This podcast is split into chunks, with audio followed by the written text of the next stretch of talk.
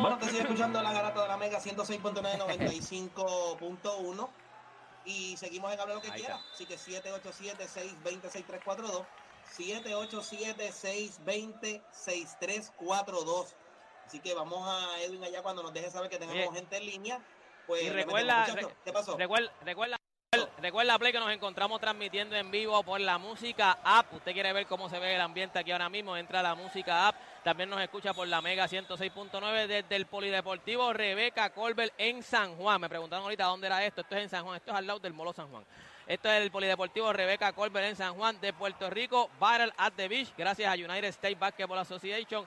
USBA y Discovery Puerto Rico por esta gran iniciativa con el deporte en Puerto Gente, Rico. y recuerda que Glenn Monroy celebra sus 50 años de carrera y lo va a celebrar en Bellas Artes de Santurce junto a la Orquesta Filarmónica de Puerto Rico. Su potente voz marcó el alma de toda una generación. Glenn Monroy ayer, hoy y siempre, boleto en tiquetera.com. Produce Alexandra Fuente. Vamos a darle a esto ahora sí, Play. Bueno, nada, 787-620-6342. Vamos con José de la calle. José, Sí, buenos días para todos. Buenos días. saludos. Bueno, saludos. Bueno, un comentario para ti, Play. Este, con una, tú hace una semana habías dicho de que las entrevistas que tú haces es porque tú respetas a, los- a los que entrevistas, ¿correcto? Ajá. Sí, Sí. Este, pues, ¿sabes? tú estás diciendo que tú respetas a Margarito. sí. Sí, yo también. ¿En Todo el serio? mundo A- a debe respetarlo. Bueno, un, un individuo que jugó con la vida de, de, de los boxeadores. ¿En serio tú lo respetas? Yo, yo no lo respeto. O sea, Yo una creo que persona tienen que la. Espérate, espérate, déjame aclarar algo. Tú me hiciste una Ajá. pregunta a mí. Sí. ¿Tú lo, ¿Tú lo respetas? No, para nada. ¿Tú lo conoces? Una persona que ¿Tú jugó lo con la vida de otra Escucha, persona. escucha, escúchame, escúchame. ¿Tú lo conoces? Dale. ¿Ah? ¿Tú lo conoces? ¿Cómo? No, ni, ni me interesa Ajá. conocerlo. No me interesa conocerlo. Ok. ¿Cuántos años tú tienes? 37. ¿Por? Eh, ¿Cuántos errores tú has cometido en tu vida? No, eh, bastante. Todos cometemos ¿Cuántas errores. veces tú, Todos. espérate, cuántas veces tú te has enamorado? Bastantes también. ¿Cuántas relaciones más o has terminado? Espérate, escúchame, Escúchame, escúchame, escúchame, escúchame, escúchame, escúchame. ¿Cuántas relaciones has terminado y le has roto el corazón a otra persona? Unas cuantas. ¿Cuántas veces le has faltado el respeto a tu mamá y a tu papá? Unas cuantas. Ajá. ¿Sabes algo? Y tú quisieras Ajá. que la gente cuando, o sea, lo que te quiero llevar con eso es que al igual que yo, que he faltado el respeto, que le he roto el Sí, corazón a bastante gente, lo haces con tu público, de todos, hecho. todos, escúchame, y lo voy a seguir haciendo. Y si no te gusta, Pues. pues tú tienes otras opciones de radiales para escuchar. Y no me tienes que respetar, a mí no Claro. me hace falta tu respeto.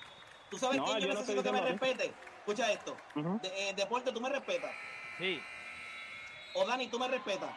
Sí, Aquiles, tú me respetas. Aquí le se fue, aquí está Sebastián, aquí Sebastián, se fue. seguro. Sebastián. Sebastián, Aquí le tú me salió, respetas. salió. Claro. Ya está, eso es lo único que a mí me importa. La Está razón bien, por ¿qué la que hice la diciendo con entrevista, bueno, lo que te estoy diciendo es esto. Nadie es perfecto. Todos hemos Claro cometido no. errores. Ajá. Ahora, pero oye, tú puedes- ok, ok, tú ahora, puedes ahora decir- yo puedo hablar. Yo puedo hablar. Siempre.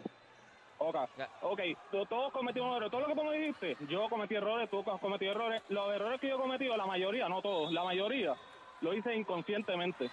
No lo hice conscientemente. Ese individuo lo que ¿Cuál hizo fue conscientemente. ¿Cuáles de tus errores han sido inconscientes?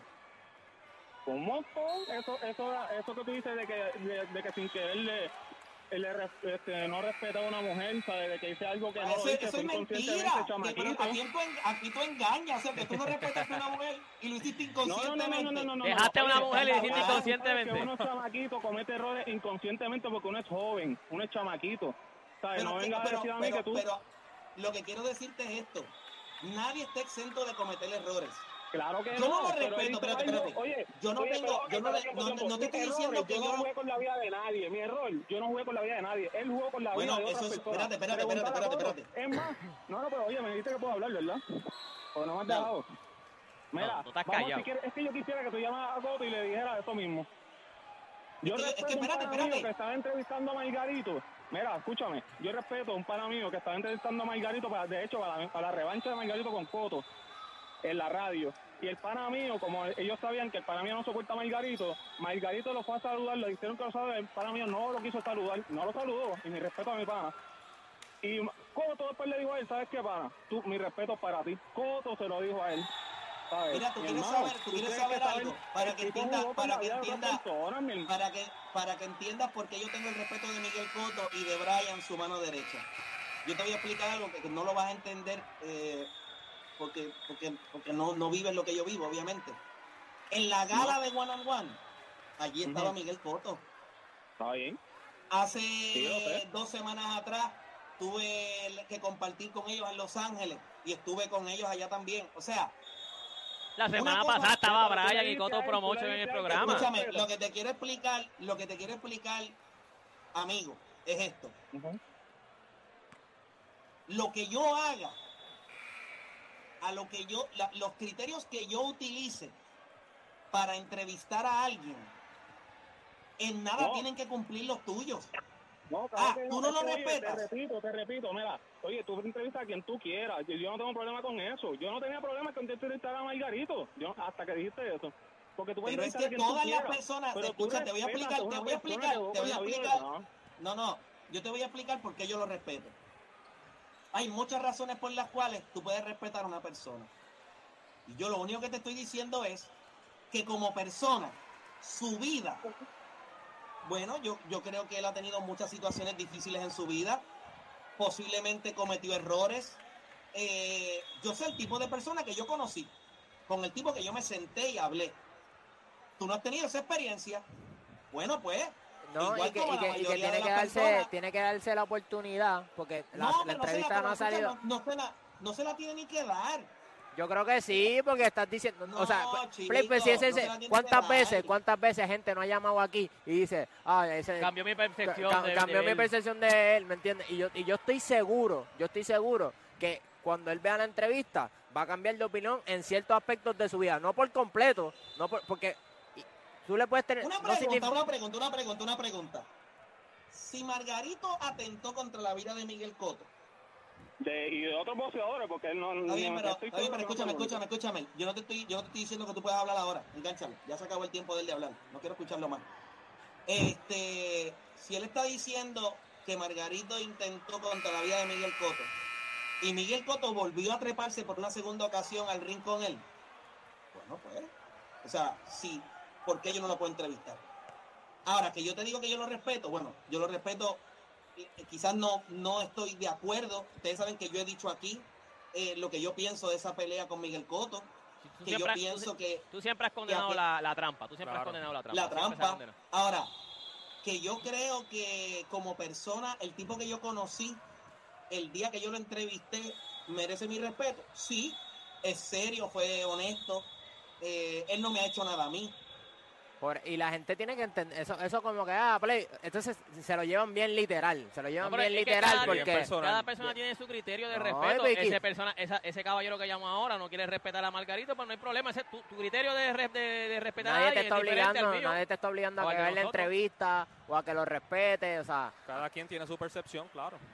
Ahora, la realidad del asunto es que yo siento hay personas que yo respeto. Y Antonio Margarito, fuera de los errores que cometió, el ser humano, cuando yo lo contacté, yo le hablé muy claro y se ganó mi respeto. Ya está. Ese es mi criterio. Usted no lo quiere respetar, pues está bien, ese es su problema. Yo respeto a quien a mí me da la gana, usted respeta a quien a usted le da la gana. Nos jodimos ahora Todo- también. todo- Vamos todo- con más gente en línea. Todos hemos fallado, todos hemos fallado y en verdad por decir, pa, porque hubo un, un fallo y no lo voy a respetar no lo puedo entrevistar, eso, todos fallamos. Todos, es más, te puedo decir más, muchos de los que has entrevistado ahí en, en, en One One han fallado en algún momento. Y están en, Claro. eh, todos han Todos. fallado. Voy con la sombra de Florida, la sombra grata mega, dímelo. Buenos días, buenos días, ¿cómo estás? ¿Todo bien? saludos. Saludos, papá. Zumba. Todo bien. Mira, quiero hablar de algo, pienso yo que es bastante interesante. Mira, la verdad es que yo era un tipo que yo dudaba mucho de Kawhi Leonard. Él era un jugador que no tenía eh, habilidades ofensivas especiales cuando estaba en San Antonio, no promediaba más de 15 puntos, era un jugador de sistema para mí. Y de momento llegó a Toronto y realmente me cayó la boca, empezó a promediar 26, 27 puntos y yo pues puedo, puedo admitir que el tipo me cayó la boca, ¿verdad? Ajá. Yo, e- este año, yo me acuerdo cuando Playmaker dijo que, que Golden State no iba a ganar si no cambiaban a Jordan Poole por un jugador grande. Y lo puedo entender porque Golden State está bien finito debajo del, del palo.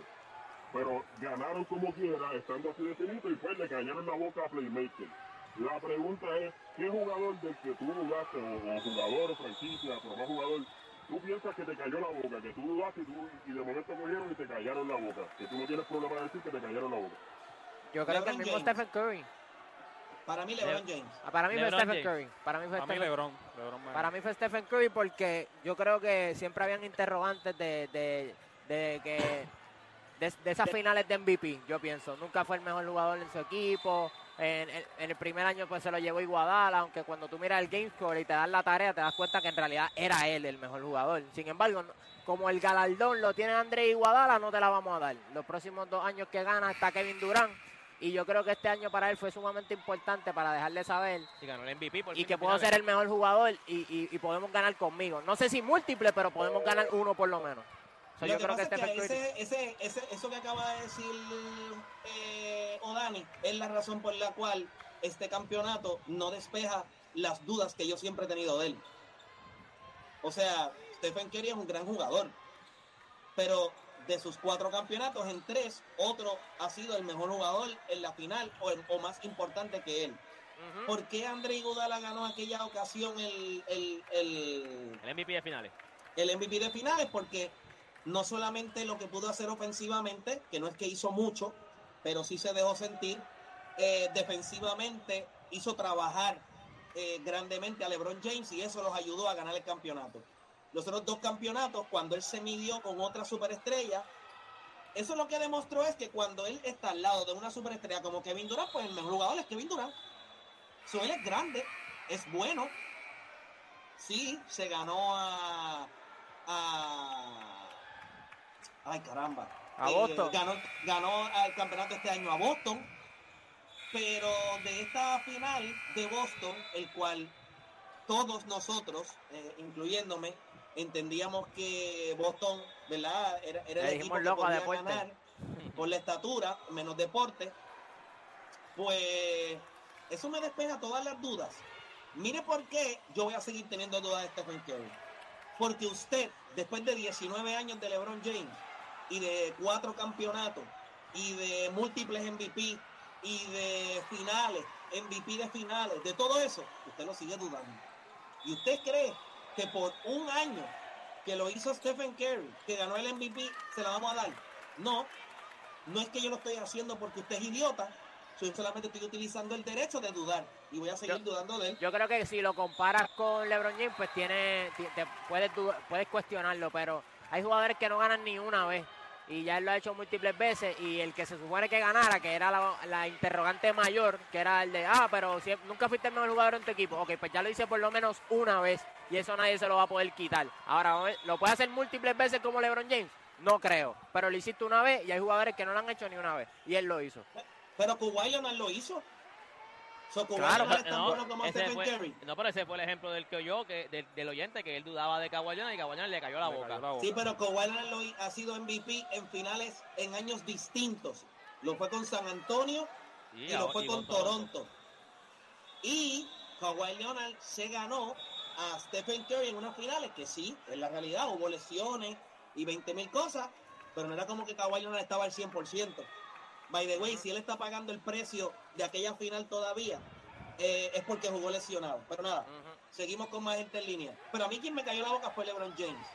2010, ¿Por qué LeBron 2011, Hoy 2010, 2011, 2012, 2013, 2014, 2015. Yo no compraba a LeBron James. Eh, cuando LeBron James regresa a Cleveland, ese, esa, esa transición de él me llevó a mí a mirarlo desde una perspectiva distinta. Un tipo que reconoció su error de que cuando hizo el programa de Decision, un tipo que reconoció que quería darle a la ciudad de donde salió un campeonato, la determinación de tragarse su orgullo y jugar para Dan Gilbert, un tipo que había escrito una carta horrible de él. LeBron James hizo muchas cosas que como ser humano a veces nosotros no estamos dispuestos a hacer y es a tragarnos nuestro orgullo. Y él lo hizo. Y fue a Cleveland, después que quemaron sus camisas, después que lo ridiculizaron, de que hicieron 20 mil cosas Sí, cada vez que iba a jugar lo, lo abuchaba. No, y regresó para darles un campeonato. gente, esa historia me, ven- me vendió a mí a LeBron James. Y de ese momento en adelante ya ustedes saben lo que, lo que hemos visto de él. Así que eh, me cayó la boca. Y me alegro, y me alegro. Tenemos más gente. Mira, vamos a hacer una pausa. Vamos a hacer una pausa. Y cuando regresemos, vamos a abrir las líneas nuevamente para las últimas opiniones de la gente a través del 787-620-6342. Así que hacemos una pausa y en breve regresamos con más acá en la garata.